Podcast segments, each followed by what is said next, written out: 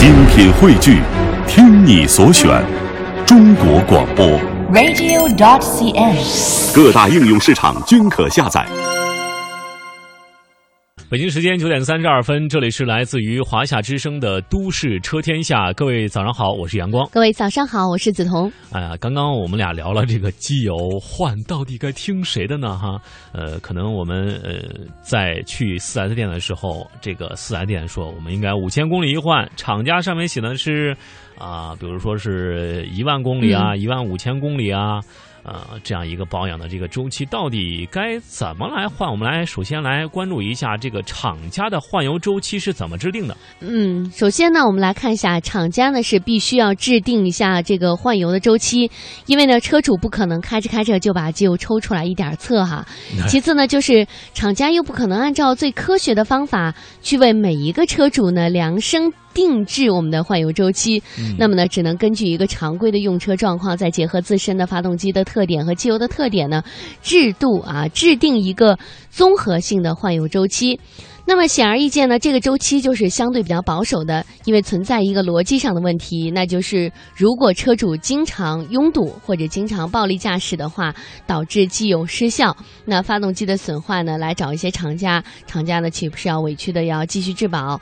不过呢，对于一个嗯这样一个一刀切的保养政策呢，是不是可以认为，如果自认为自己的驾驶不暴力或者日常用车并不拥堵的话，就意味着可以跟厂家的要求的这个周期要更长一些的来更换我们的机油呢？那这样的话哈，你如果自认为你没有以上两种情况的话，答案就是肯定的了。嗯，接下来我们再来关注一下，为什么四 S 店的答复会与厂家的政策产生冲突呢？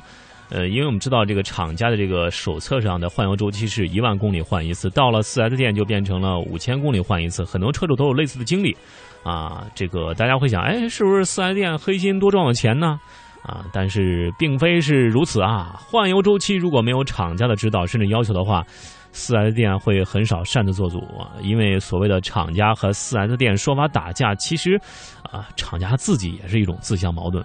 那么，这是厂家的管理水平差吗？恰恰相反，这其实是厂家的一种策略。因为之前我们说过，换油周期没有标准答案，根据这个工况啊、驾驶风格等方面的不同，有不小出入。这就给厂家制定周期带来了一个权衡点。将周期定得太长，会有质保风险；定得太短，有可能是因为保养费用太贵而影响产品竞争力。左右为难的厂家呢？啊，就会给出一个相对不保守的常规周期，比如说一万公里，再加上一条话，就是如果驾驶环境恶劣，我们应该适当的缩短时间。那么如何来缩短？那就只有当地的 4S 店说了算了啊！最后厂家再把这个缩短里程数指导给 4S 店，最后 4S 店给出的 N 多说法啊，给车主手册是国外翻译的，国内这天儿这油这路况，你敢一万公里一换吗？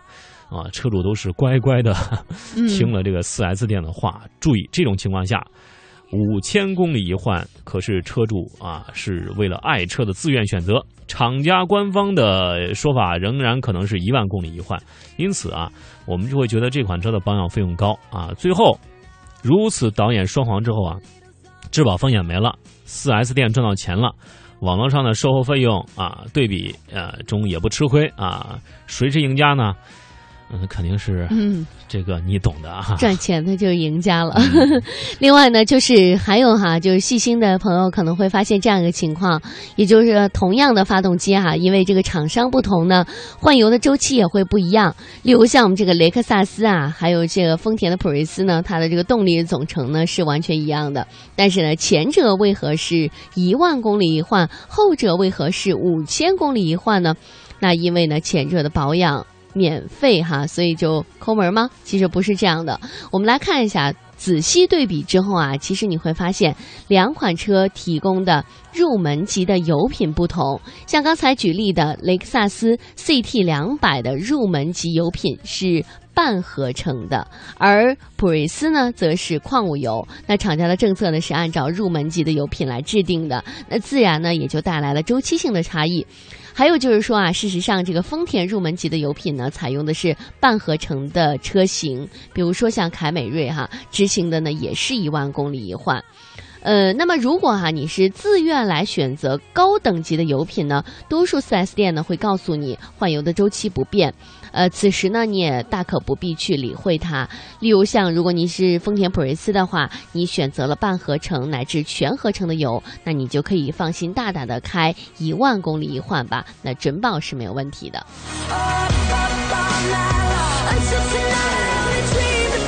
那就最后有一个终极的问题，咱们这个机油更换到底该听谁的呢？这是个问题啊。听阳光的，对，听我们都市车天下的啊，因为我们最后再来梳理一下油品更换周期啊与发动机的强化程度、机油本身关系是非常密切的。所以说，手册上的换油里程仍然是重要参考。呃，只要是参考，具体自己该多少公里一换呢？可以根据用车的这个工况来看。对于那些车子永远是在城市拥堵道路上起步停车的车主来说，以及那种喜欢在赛道里啊就飙车的这个赛车手们，不仅按规矩五千公里一换，可能还得提前一点啊。呃，当然我们指的是在赛道里飙车的那些人啊。嗯，如果说咱们平时用车很稳当，加速很平缓，而且不堵车，换油周期呃也可以延长，有的时候多一倍也不是不可能啊。就是我们指的是这种在这个每天下班上下班的这个匀速往返两地是两百公里这种啊。如果你感觉你的用车状况是很主流的、很综合工况，那就按照手册来执行吧。呃，当然也有一些特例啊，比如说大众的 TSI 背后。原因可能大可不必五千公里一换的当冤大头啊！只要啊、发动机报警时也不要大惊小怪，踏踏实实拧开盖子加一点机油就是了啊！有人会说这是大众啊，吃机油哈、呃，当然我们也是说了这么多，也是啊，一万公里，如果您的车是嗯整天上下班啊，不会去像那种赛道里飙车啊，嗯，不会去一些长途的这种马拉松式，甚至说是，呃，长途旅行、长途跋涉的这种车型啊，对，一万公里一换，我觉得是刚刚好啊，所以说没必要特别的五千公里一换。所以在此呢，您有什么样的判断？那么您可以根据您的行驶的工况水平来做出一个综合判断。